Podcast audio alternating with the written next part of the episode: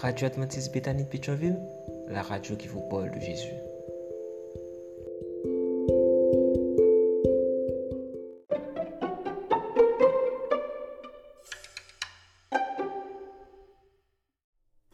Leçon 7 du 10 au 16 février. Ta bonté s'élève jusqu'au ciel. Sabbat après-midi. Étude de la semaine basée sur les textes suivants. Psaume 136, Psaume 51, Psaume 130, Psaume 113, Psaume 123. Versets à mémoriser. Je te louerai parmi les peuples, Seigneur, je te chanterai parmi les nations, car ta bonté s'élève jusqu'au ciel et ta vérité atteint les nuages. Psaume 57, versets 10 et 11, version second 21. Les psalmistes se rendent compte qu'ils sont pauvres spirituellement et qu'ils n'ont rien à offrir à Dieu. Autrement dit, il n'y a rien en eux qui pourrait les recommander devant le saint trône de Dieu. Psaume 40, 18. Ils comprennent qu'ils ont besoin, comme nous tous, de la grâce, la grâce de Dieu. En bref, ils ont besoin de l'Évangile. Les psaumes mettent en avant que nous dépendons totalement de la bonté de Dieu. Heureusement, la bonté de Dieu durera toujours, comme en témoigne à la fois la création et l'histoire du peuple de Dieu. Psaume 136. Devant le Dieu éternel, la vie des hommes est aussi éphémère que l'herbe, mais Dieu a pitié d'eux, et il renouvelle leur force. Psaume 103, versets 3, 5 et 15. En lui, ils ont la promesse de l'éternité. Le peuple de Dieu trouve une consolation dans le fait que le Seigneur est fidèle à son alliance. Les appels du peuple, aussi pressants soient-ils parfois, sont souvent pleins d'espoir, car ils sont adressés à leur Père céleste compatissant. Psaume 103, verset 13, Psaume 68, verset 6, Psaume 89, verset 26. Ils vivent des expériences renouvelées de la grâce et de l'amour de Dieu qui renforcent leur détermination à adorer Dieu et à le servir lui lui seul. Étudie la leçon de cette semaine pour le sabbat 17 février. Dimanche. Sa miséricorde dure à toujours. Quelqu'un peut vous lire le psaume 136 Quelle idée prédomine dans ce psaume? Où le psalmiste trouve-t-il des preuves de ce qu'il affirme? Le psaume 136 appelle le peuple de Dieu à louer le Seigneur pour sa bonté telle qu'elle est révélée dans la création. Psaume 136, des versets 4 à 9. Et dans l'histoire d'Israël. Psaume 136, des versets 10 à 22.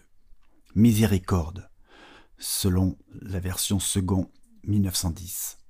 En hébreu, Ezed, amour indéfectible, traduit la bonté et la loyauté de Dieu envers sa création et son alliance avec Israël.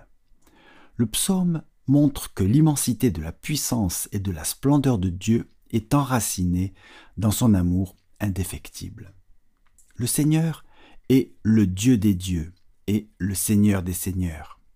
Ces expressions en hébreu signifient le plus grand Dieu. Psaume 136, des versets 1 à 3. Cela ne signifie pas qu'il y a d'autres dieux, mais qu'il est le seul Dieu. Les grands miracles de Dieu, que personne ne peut reproduire, sont la démonstration indéniable de sa domination.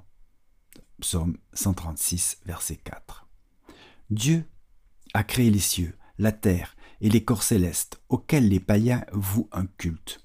Deutéronome 4, verset 19. Mais les psaumes dépouillent de leur autorité les dieux païens et par extension toute force de confiance d'origine humaine ce ne sont que de simples produits de la création, des choses créées, et non le Créateur. La distinction est de taille.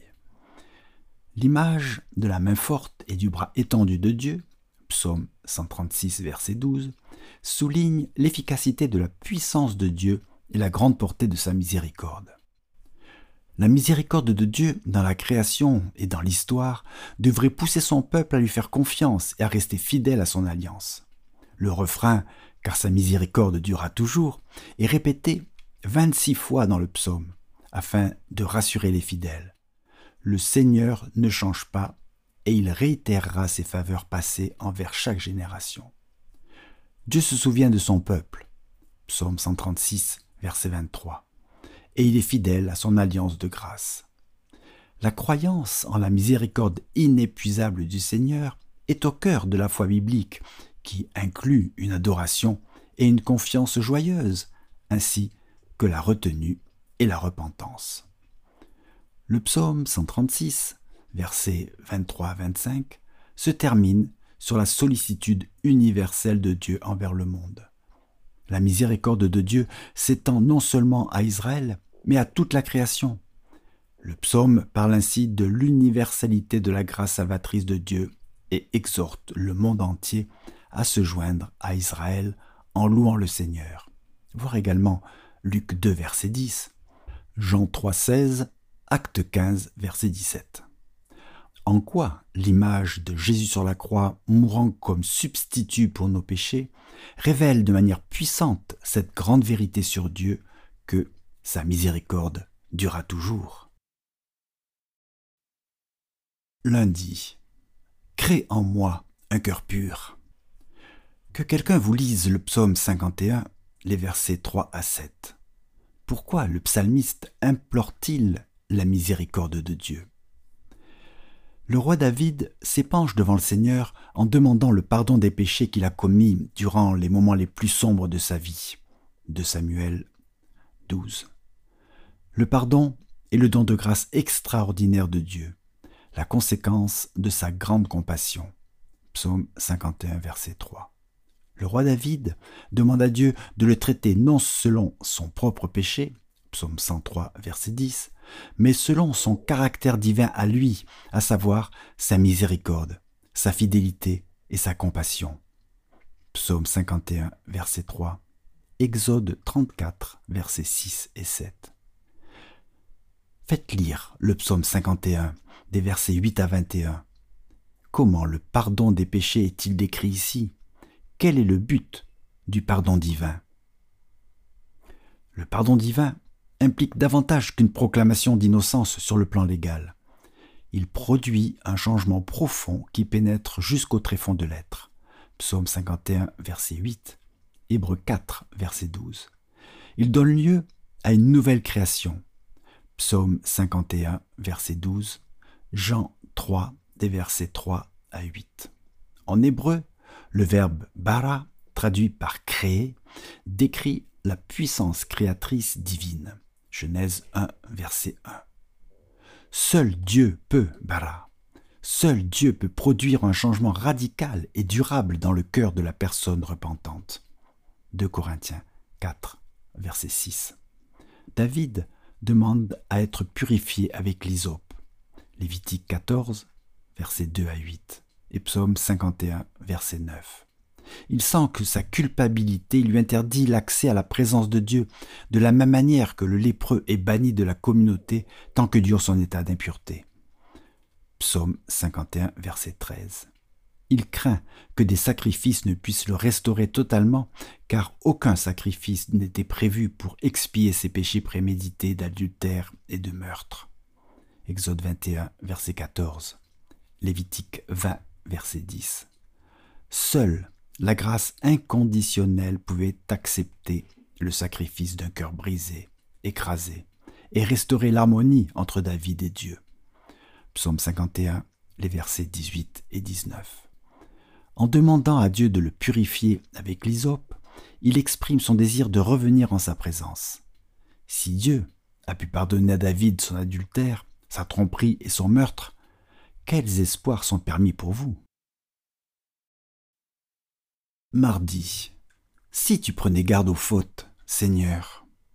Si quelqu'un peut vous faire la lecture du psaume 130, comment sont décrites la gravité du péché et l'espérance pour les pécheurs La grande affliction du psalmiste est liée à son propre péché et à ceux de son peuple. Psaume 130, versets 3 et 8. Les péchés du peuple sont si graves qu'ils menacent de le séparer définitivement de son Dieu. Psaume 130, verset 3. Les Écritures parlent des livres qui sont gardés pour le jour du jugement. Daniel 7, verset 10, Apocalypse 20, verset 12, et des noms des pécheurs effacés du livre de la vie. Exode 32, verset 32, Psaume 69, verset 29, Apocalypse 13, verset 8. Le psalmiste implore ainsi le pardon de Dieu qui effacera le souvenir du péché. Psaume 51, verset 3 et verset 11. Jérémie 31, verset 34. Michée 7, verset 19. Il sait que Dieu n'est pas coléreux par nature, son amour est éternel. Il ne se met en colère que lorsque l'homme n'apprécie pas son amour. Le but de sa colère n'est pas de blesser, mais plutôt de guérir l'homme, pas de détruire, mais de sauver son peuple de l'alliance. Référence à Osée 6, les versets 1 et 2. Hans K. Larondel, Deliverance in the Psalms, Bering Spring, Michigan, First Impressions, 1983, pages 180 et 181. Chose intéressante, c'est la disposition de Dieu à pardonner les péchés et non à les punir qui inspire la révérence pour Dieu. Psaume 130, verset 4, Romains 2, verset 4. Une adoration authentique repose sur l'admiration du caractère d'amour de Dieu et non sur la crainte du châtiment. Les enfants de Dieu sont appelés à attendre le Seigneur. Psaume 27, verset 14, Psaume 37, verset 34.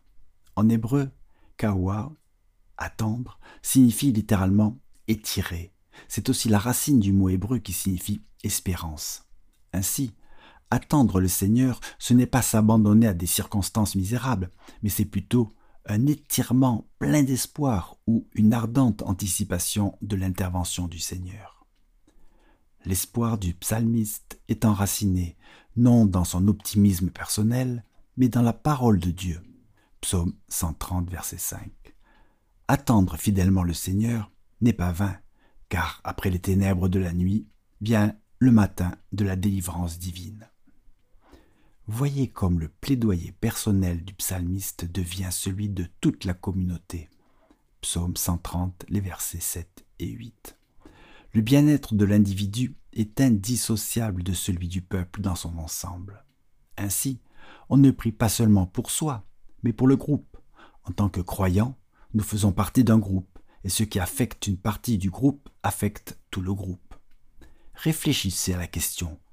Si tu prenais garde aux fautes, Seigneur, qui pourrait tenir debout? Psaume 130, verset 3.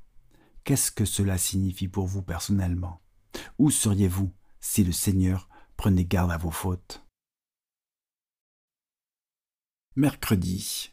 Louez le Dieu plein de majesté et de miséricorde. Demandez à quelqu'un de lire les psaumes 113 et 123. Quels sont les deux aspects du caractère de Dieu qui sont décrits dans ces psaumes? Les psaumes 113 et 123 louent à la fois la majesté et la miséricorde du Seigneur. La majesté du Seigneur est révélée dans la grandeur de son nom et dans le lieu élevé de son trône qui est au-dessus de toutes les nations et même au-dessus des cieux. Psaume 113, versets 4 et 5. Psaume 123, verset 1. Qui est semblable au Seigneur notre Dieu? Psaume 113, verset 5, et une déclaration de foi. Aucune puissance dans le monde ou en dehors du monde ne peut défier le Dieu d'Israël. Les hauteurs inaccessibles où demeure le Seigneur sont illustrées par le fait que le Seigneur est disposé à s'humilier ou qu'il s'abaisse pour regarder le ciel et la terre.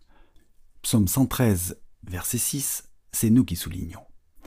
Le fait que Dieu demeure dans le ciel ne l'empêche pas de voir ce qui se passe ici-bas. La bonté du Seigneur se manifeste dans son empressement à s'investir dans le monde et à secourir les nécessiteux et les pauvres.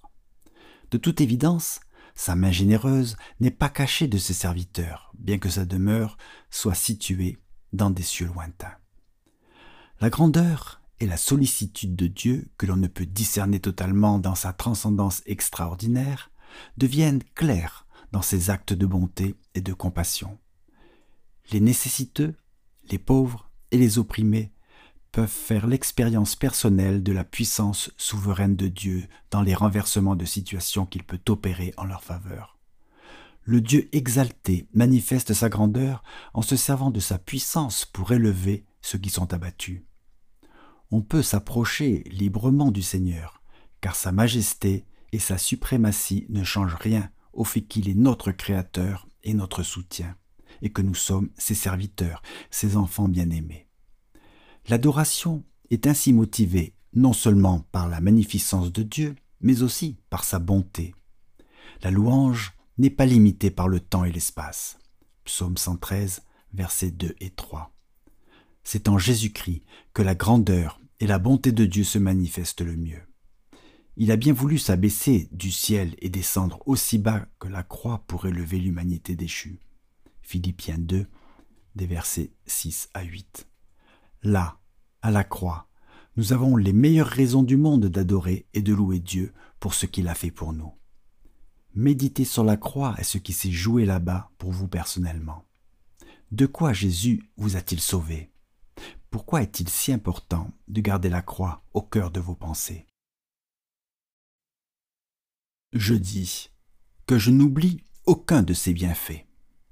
Quelqu'un peut lire pour vous le psaume 103. Comment la bonté de Dieu est-elle décrite ici? Le psaume 103 énumère les nombreuses bénédictions du Seigneur. Parmi ces bénédictions, tous ses bienfaits, psaume 103, verset 2, pour une vie prospère, psaume 103, des versets 3 à 6. Ces bénédictions sont enracinées dans le caractère d'amour de Dieu et dans sa fidélité à son alliance avec Israël. Psaume 103, des versets 7 à 18 le Seigneur se souvient de la fragilité et de la fugacité de l'existence humaine, et il a compassion de son peuple.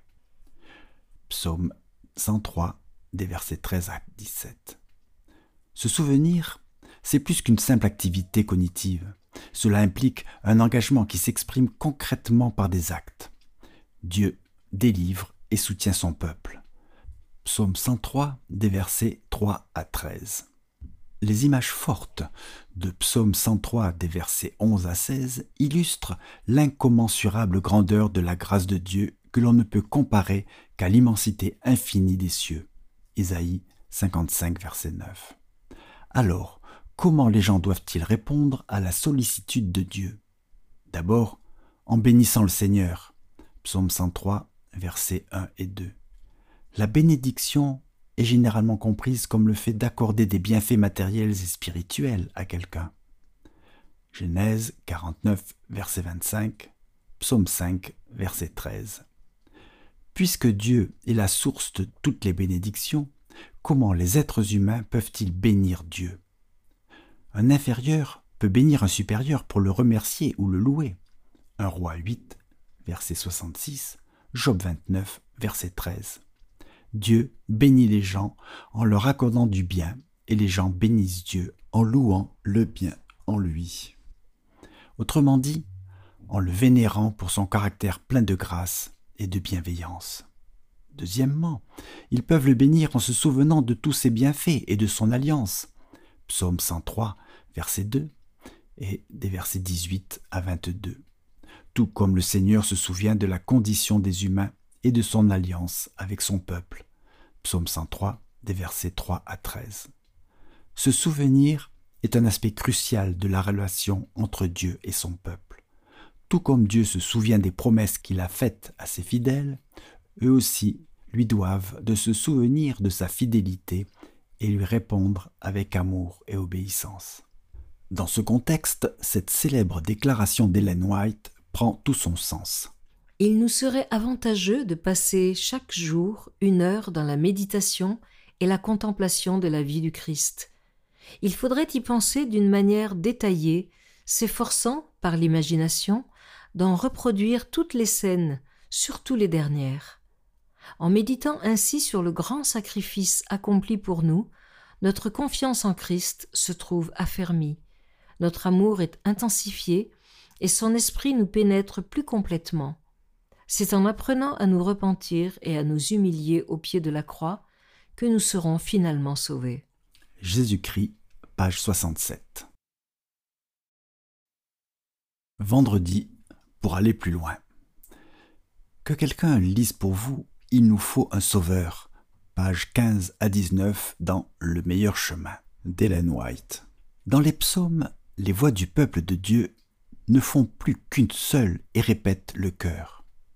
Car sa miséricorde durera toujours, en célébration de l'amour éternel de Dieu. Psaume 106, verset 1, Psaume 107, verset 1, Psaume 118, des versets 1 à 4 et 29, et Psaume 136. Ne pas louer Dieu reviendrait à oublier tous ses bienfaits, à ne pas apprécier les dons de Dieu. Seul ceux qui louent n'oublient pas. Penser à Dieu et parler de lui, ce n'est pas encore le louer. La louange commence quand on reconnaît la majesté de Dieu et qu'on agit et répond avec adoration à sa bonté, à sa miséricorde et à sa sagesse. Hans Larondel, Deliverance in the Psalms, page 178. La portée de la confession solennelle de la miséricorde inépuisable de Dieu devient plus grande encore quand on se souvient que la Hesed de Dieu, à savoir sa tendresse, son amour et sa fidélité associée à l'alliance, reste ferme et immuable malgré le péché et la rébellion des humains contre lui. Nous avons péché contre lui et nous avons démérité de sa bonté. Cependant, il a lui-même mis sur nos lèvres ce poignant appel. À cause de ton nom, ne méprise pas, ne déshonore pas le trône de ta gloire. N'oublie pas, ne romps pas ton alliance avec nous. Quand nous venons à lui pour confesser notre indignité et notre péché, il prête attention à nos cris. L'honneur de son trône est engagé dans l'accomplissement de ses promesses. Ellen White, Les paraboles de Jésus, page 122. Quand le psalmiste a fait l'expérience de la grâce de Dieu envers lui, psaume 103, verset 2, il est encouragé à dire que le Seigneur agit pour la justice, il défend le droit de tous les opprimés. Psaume 103, verset 6, c'est nous qui soulignons. Ainsi, l'objectif final du psalmiste, en donnant son témoignage personnel et en louant la miséricorde de Dieu dans sa vie, est de rassurer les autres sur la tendre affection de Dieu, afin qu'eux aussi puissent ouvrir leur cœur à Dieu, recevoir sa grâce salvatrice et le louer. Psaume 9, versets 12 et 13. Psaume 22, des versets 23 à 28. Psaume 66, verset 16. À méditer. La miséricorde de Dieu est éternelle pour le salut des gens. Qu'est-ce que cela implique concrètement? La miséricorde de Dieu durera toujours. Mais pourquoi Cela ne veut-il pas dire pour autant que l'on peut continuer à pécher? Comment réconcilier le fait que Dieu pardonne nos péchés avec l'idée que Dieu juge le péché? En quoi les expressions de la miséricorde de Dieu dans le Nouveau Testament correspondent-elles à celles qui se trouvent dans les psaumes? Éphésiens 2, versets 4 et 5, 1 Timothée 1, verset 16, Tite 3, verset 5, Hébreux 4, verset 16. D'autres émissions aussi intéressantes sont aussi disponibles sur notre site radioadventistebethany.com et aussi sur toutes les plateformes de podcast.